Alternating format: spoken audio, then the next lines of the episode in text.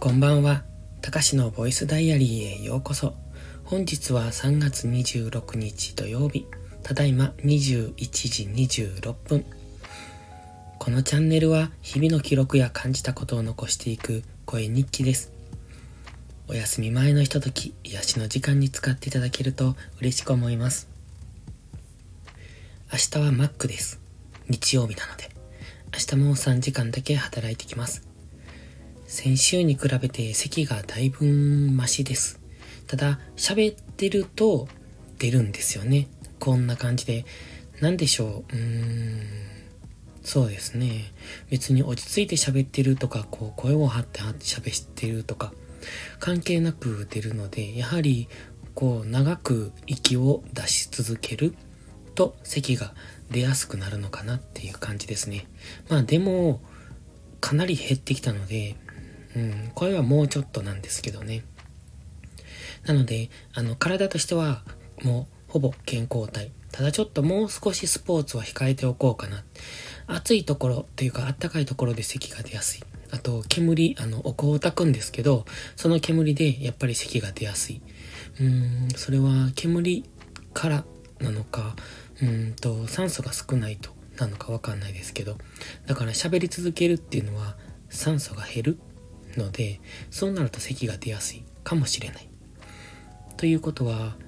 ゆっくり喋ってると咳は収まるのかな。で、今回のタイトルは、古事記番外編についてです。先ほどね、古事記の、うん、古事記の話をしようパート2っていうのを撮りました。まあ本当は昼に撮る予定だったんですが、昼間ちょっと農業してまして、まあ今日は朝起きたのがだいぶゆっくりだったんです。10時半ぐらいに起きたのかな。そしてそこから朝ルーティンを一応して、まあ一旦途中でやめて、昼からは2時間だけ農業するって言ってやってたんですよ。で、今日やったのは、前回、えっ、ー、と、おとといにやったのと一緒で、まずはトウモロコシの種植えをしました。で、トウモロコシの、前回はね、乾いた土に植えたんですが、今日は湿らした土に植えました。で、何が違うかっていうとね、その、乾いた土に植えた時は、あの、紙のトレイに植えたんですよ。で、なんていうのかな、あの、えっと、パーティーとかにね、うんと、飾る感じ。あ、違うな。えっと、紙の筒っていうのかな。あの、折り紙を細く切って、えっと、それをこう、ま、輪っかにする。それを鎖みたいにつなげる感じがあるじゃないですか。あれをね、つなげて、それをこうトレイ状に、なんていうのかな、往復させてるっていうのかな、ギュッと敷き詰めた感じ。なので、そのトレイの、紙のトレイなんですが、それを、えっ、と、左の上の端っこと右の下の端っこを持って、ピュッてひあの、左右に引っ張ると、だから一本のチェーンみたいになるんですよ。で、チェーンポットって言うんですけど、そのね、紙のトレイに植えることで、あの、手植えじゃなくて機械で植えられるんですね。まあ、機械って言っても、手動の機械なんですけれども、そのチェーンポットを機械の上に乗せて、まあ、タイヤがついてる機械を引っ張っていくんですよ。そうすると、そのチェーンが端っこから、あの、徐々にこう土に巻かれていくっていうのかな。だ土の上に、さっき言ったように、うん、トレイ状になったチェーンが一列になる。一列に並ぶって感じかな。だからそれで、えっ、ー、と、ネギが植えられるっていう、まあ簡単にネギが植えるっていう、植えられるっていう、そういう、まあ手動の機械があるんですが、その紙のトレイに植えることによって、それができる。で、今日植えたのはプラスチックのトレイなので、ただただ植えてるだけなので、次、実際地面に植えようと思うと、手植えになるんですね。そのちっちゃいポットから、えっ、ー、と、抜き出して、苗を抜き出して、それを地面に植えていくっていう感じです。で、なんでね、その2種類の植え方をするのって聞いたんですけど、その、うん、乾いた土に種をまくと、まあ、後では最終的には水はあげるんですけれども、やっぱり水が浸透するのが難しいんですよね。だから、あの、発芽率が悪いらしくて、芽があまり出ないことがあると。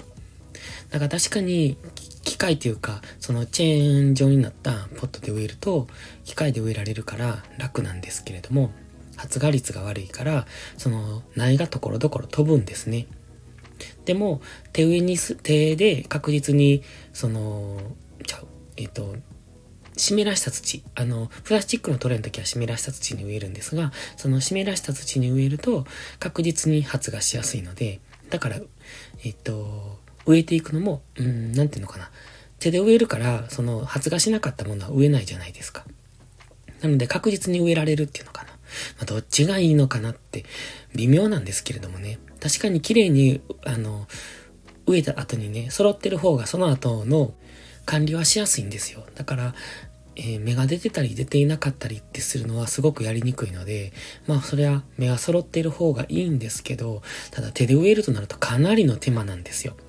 で、すごく腰が痛いんです。だから、微妙やなとは思うんですけども、まあまあ、とりあえずわかんないので、言われた通りにやってますけどね。で、今日はその、えっ、ー、と、トウモロコシの種植えと、まあそれが今日は600、700、ん ?600 ぐらいかな ?600 個ぐらい植えて、その後、ナスビの、うーん、なんていうのかな？移植っていうのかな？ナスビもその小さなプラスチックのトレイに植えてあったのを、今度大きなポットに入れ替えたんです。で、えっ、ー、と、それは小さなトレイだと根が広がらないから大きくならないんですよね。だから大きなポットに入れ替えることによって根が広がって、その苗自体が大きく育つ。で、ナスビは大きく育った。大きくって言っても、まあ、10センチぐらいかな、高さでにして。で、10センチぐらいに育ったやつを今度土に、ポットから出して土に直接植えていくんですけど、そういうことをするんですよ。で、今ちょうど昨日かな、話しましたナスビの、その、枝を引っ張る、その、支えっていうのかな。それを今片付けてるんですけど、片付け終わったらまた別のところにそれを作るって言ってました。だから去年作った、その、ナスビの支える棒、棒っていうのかな。支えるものを、今、砕いて、次、もう4月ぐらいに植えるって言ってたから、だから 来月にはまた別のところに新しいものを作るんですって。で、どうして同じのを使わないのっていうことを聞いたら、連作障害が起こるって言ってました。連作障害っていうのは、えっ、と、続けてその場所に植えると、その、うまく育たない、えー、病気になったりすることなんですね。で、えっ、とね、きゅうりとか、あと、じゃがいも、それからナスビ、唐辛子とか、結構な種類の野菜が連作障害を起こすらしくって、同じところにはやっぱり植えない方がいいっていうのがあるみたいです。めんどくさいですよね。だからちょっとずつ場所をずらして植えたりしてるんですけど。ということを今日はやってました。で、まあ、そういうことをしてたから、その後、古事記について調べてて、で、その話ができるなって思ったのが、あの時間だったんですよ。まあ、収録してすぐアップしたので、なんかもう夕方何時ぐらい ?7 時、6時半とかかな。に収録してました。で、今回のタイトルですが、古事記番外編について、古事記の話をしようのパート2の最後で喋ってるんですが、次は番外編について、え、収録したいっていう風に言ってるんですけどね。その古事記の話を調べてて、まあ、今回はね、珍しく紙にメモを取ってたんです。いつもは、えっ、ー、と、記憶して、その記憶の中から色々引っ張り出して喋ってたんですが、ちょっとさすがに、こう、名前が難しかったりとかするので、書かないとわからないと思って、紙に少しメモって、それをやって、えっ、ー、と、見ながら喋ってたんですね。だからね、あのー、一個前の収録聞いてもらったらわかるんですが、タイトルコールの後にね、ペラっていう音が聞こえます。あれ入ってないと思ったんですけど、意外と音拾うなと思って、紙を持ち上げて目の前に持ってきた時に、ペラっていう紙をこう置く音っていうか、拾う音っていうか、そんなのが入ってます。で、えっ、ー、と、その古事記の番外編なんですけどね、その古事記のことをメモってた時に、いろいろなんかもう少し深掘りしたいなって思って。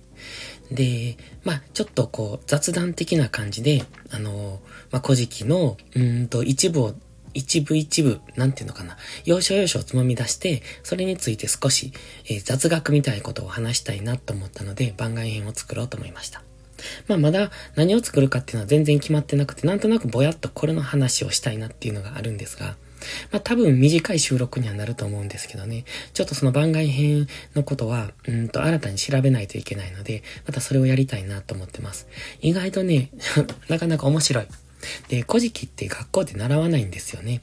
古事記っていう言葉を習うんですけど、古事記が何かっていうのが習わない。だから神話としてちょっとずつ、えっ、ー、と、語り継がれていることがあるから、僕たちは要所要所を知ってたりする。だから今日話した天の岩戸隠れとか、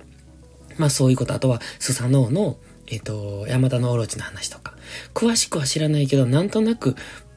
もや、もやっとじゃない、ぼやっとは知っているっていうような、そんなことぐらいしか知らないんですよ。まあそれも、まあ、えっ、と、なんで僕たちは古事記を習わない、習わなかったのか。まあ、現代も教えてないと思うんですけど、どうして習わないのかっていうのも、まあ、あるみたいなんですね。まあ、そこまでの深掘った話ができると面白いんでしょうけど、まあ、自分の知識不足もあるので、そこまでは喋れないかもしれないですが、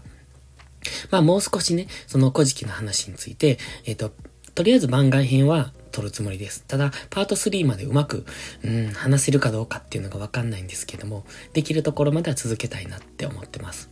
それともう一つ、今、あの、ブロックチェーンの話もまとめて喋りたいと思っててるから、まあちょいちょいは勉強してるんですけど、こう、なんかね、僕のやり方下手くそで、一個のことに集中するのが苦手で、古事記をやりながらブロックチェーンの勉強したりとか するから、全然話がまとまらんみたいな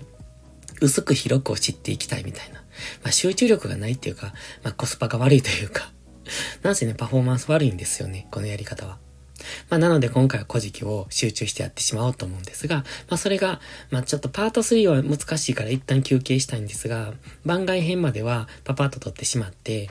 で、その後は一旦ブロックチェーンの話をして、そこでまあビットコインの話なんかもしたいなと思ってて。まあ大した話じゃないんですよ。仕組みについて喋るだけなので、まあ素人の方が聞いてくれたら、ああ、なんとなくこんな感じかっていうのが分かればそれでいいかなって。だってブロックチェーンとかね、ビットコインとかね、あと Web、Web3、Web3.0 とかね、なんか、なんだかなって感じじゃないですか。聞いたことあるけども、実際じゃあ説明しろって言われてもできない。でも、それをなんとなくでも分かってもらえるといいんじゃないかなって。もちろんアウトプットすることで自分のインプットにもなりますし、僕にとってはメリットしかないんですけれども、聞いてもらえる人も、こう、うんと、なんていうのかな、構えずに聞いてもらえる、そんな内容のものを作りたいなと思ったんです。だから今回の古事記の話にしても、前回のパート1にしても、そんな感じで仕上げてるつもりなんですね。もう極力噛み砕いて、その難しいところは全部端折って、で、わかるところだけ、面白いところだけを、あのー、説明として残していければなっていう、そんな感じで喋ってます。なので、もしよかったら、また次回も聞いてください。というところで、今日はこの辺で終わります。それではまた次回の配信でお会いしましょう。たかしでした。バイバイ。